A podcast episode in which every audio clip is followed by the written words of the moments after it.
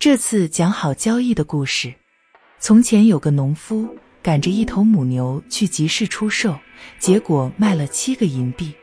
在回家的路上，他经过一个池塘，远远的就听到青蛙们在叫：“呱呱呱呱。”嘿，农夫自言自语地说：“你们真是在胡说八道！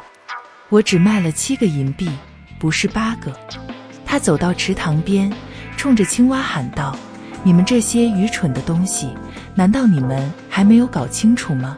是七个银币，不是八个。”可是青蛙还在那里叫着：“呱呱呱呱！”我说：“要是你们真的不相信，我可以数给你们看。”农夫说着，便从口袋里掏出钱来数，并把二十个小钱算成一个银币。结果数来数去还是七个银币。然而，青蛙们根本不管他数出来的钱是多少，只管一个劲地叫着“呱呱呱呱”。什么？农夫生气地喊道：“要是你们自以为懂得比我还多，那你们就自己去数吧。”他说着，把钱全部扔进了水里。他站在池塘边，等待着青蛙们把钱数完后还给他。可是青蛙们却固执己见。仍然叫着“呱呱呱呱”，他们再也没有把钱还回来。农夫在那里等了很久，一直等到天黑，才不得不回家。临走的时候，他大声骂青蛙：“你们这些水鬼，你们这些蠢货，你们这些阔嘴巴、鼓眼睛的家伙，你们整天吵得别人耳朵根不得清净，而你们居然连七个银币都数不清。”你们以为我会一直待在这里等着你们把钱数清吗？他说完这番话就走了，而青蛙们还在喊着“呱呱呱呱”，气得他到家时仍然憋着一肚子气。过了一阵子，农夫又买了一头牛，把它宰了。他一算计，发现自己不仅可以挣回两头牛的钱，而且还白的一张牛皮。于是。他把肉运到了城里，可是城门口有一大群狗，领头的是一只大狼犬。大狼犬围着牛肉跳来跳去，一面闻一面汪汪汪地叫着。农夫看到自己怎么也制止不了它，便对他说：“是的，是的，我知道你那汪汪汪的意思，你是想吃点肉。可要是我们肉给了你，我自己就倒霉了。”但是狼犬只是回答汪，汪，汪。那么你愿不愿意答应不把肉全吃完，并且愿意为其他狗做担保呢？汪，汪，汪。狼犬叫着。好吧，要是你硬要这么做，我就把肉都留在这里。我认识你，也知道你在谁家当差。我把话说在头里，你必须在三天内把钱还给我。不然我叫你好看，你可以把钱送到我家去。说着，农夫就把肉卸在地上，转身回家去了。那群狗一下子扑到牛肉上，大声叫着：“汪汪汪！”农夫在远处听到他们的叫声，自言自语地说：“听啊，他们现在都想吃一点，但账得由那头大狼犬付。”三天过去了。农夫想，今晚我的钱就可以装在我的口袋里了。想到这里，他非常高兴。然而，谁也没有来给他还钱。这年月，谁也不能相信。他说到最后，他终于不耐烦了，只好进城找屠夫要钱。屠夫以为他是在开玩笑，可是农夫说：“谁和你开玩笑？我要我的钱。”难道你的那条大狼犬三天前没有把一整头牛的肉给你送来吗？屠夫这次真的发火了，一把抓起扫帚，把农夫赶了出去。你等着，农夫说，这世界上还有公道呢。他说着就跑到王宫去喊冤，结果被带去见国王。国王正和公主坐在一起，他问农夫有什么冤屈。天哪，他说。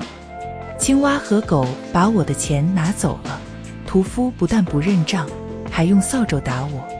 接着，他把事情从头至尾讲了一遍，逗得公主开心的哈哈大笑。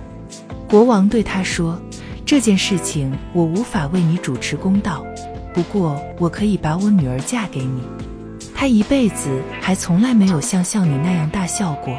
我许过愿，要把她嫁给能使她发笑的人。你能交上这样的好运，真得感谢上帝。”哦，农夫回答：“我才不想娶你女儿呢，我已经有了一个老婆，而这个老婆我都嫌多。”每次我回到家里，总觉得到处都有她似的。国王一听就生了气，说：“你真是个蠢货！”嗨，国王老爷，农夫说：“除了牛肉，你还能指望从牛身上得到什么呢？”等等，国王说：“我另外给你一样奖赏吧。你现在去吧，过三天再回来，我要给你整整五百块银元。”农夫从宫门出来时，卫兵问他：“你把公主逗笑了，肯定得到什么奖赏了吧？”“我想是吧。”农夫说。“国王要给我整整五百块银元呢。”“你听我说。”卫兵说，“你要那么多钱干什么？分一点给我吧。”“既然是你吗？”农夫说，“我就给你两百块吧。你三天后去见国王，让他把钱付给你好了。”站在旁边的一位犹太人听到了他们的谈话，赶紧追上农夫，拽着他的外衣说：“我的天哪，你的运气真好啊！你要那些大银元做什么？把它们换给我吧，我给你换成小钱。”犹太人，农夫说：“你还有三百块银元好拿，赶紧把小钱给我吧。三天后让国王把钱给你好了。”犹太人很高兴自己占到了便宜。给农夫拿来了一些坏铜钱，这种坏铜钱三枚只能值两枚。三天过去了，农夫按国王的吩咐来到了国王的面前。国王突然说道：“脱掉他的外衣，给他五百板子。”农夫说道：“这五百已经不属于我了，我把其中的两百送给了卫兵，把另外的三百换给了犹太人。”所以他们根本不属于我。就在这时，卫兵和犹太人进来向国王要钱，结果分别如数挨了板子。卫兵因为尝过板子的滋味，所以挺了过来；犹太人却伤心地说：“天哪，天哪！这就是那些沉重的银元吗？”国王忍不住对农夫笑了，怒气也消失了。他说。既然你在得到给你的奖赏之前就已经失去了，我愿意给你一些补偿。你到我的宝库去取一些钱吧，愿意拿多少就拿多少。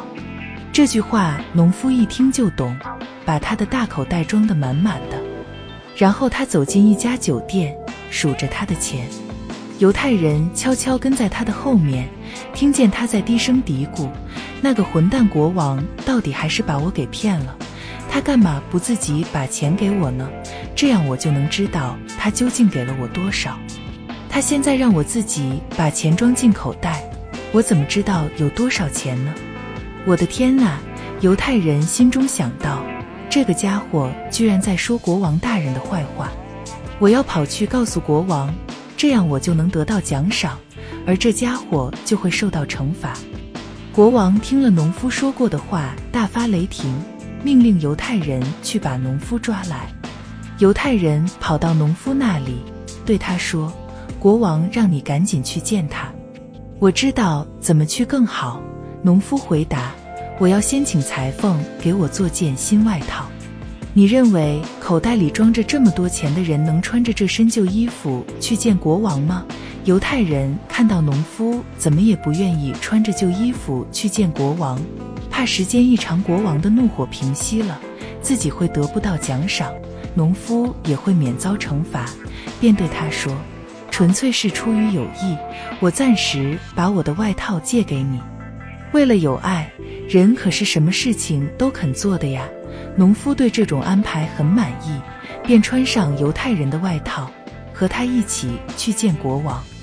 国王则问农夫为什么要说犹太人所告发的那些坏话。啊，农夫说，犹太人什么时候说过真话呢？狗嘴里吐不出象牙来。这混蛋大概还要说我身上的外套是他的呢。你说什么？犹太人嚷道：“难道那外套不是我的吗？难道我没有出于友谊把它借给你，好让你来见国王吗？”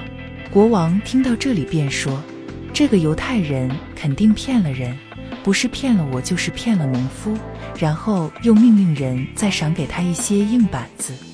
农夫穿着漂亮的外套，口袋里装着鼓鼓的钱，边往家走边想：这次的交易做成功了。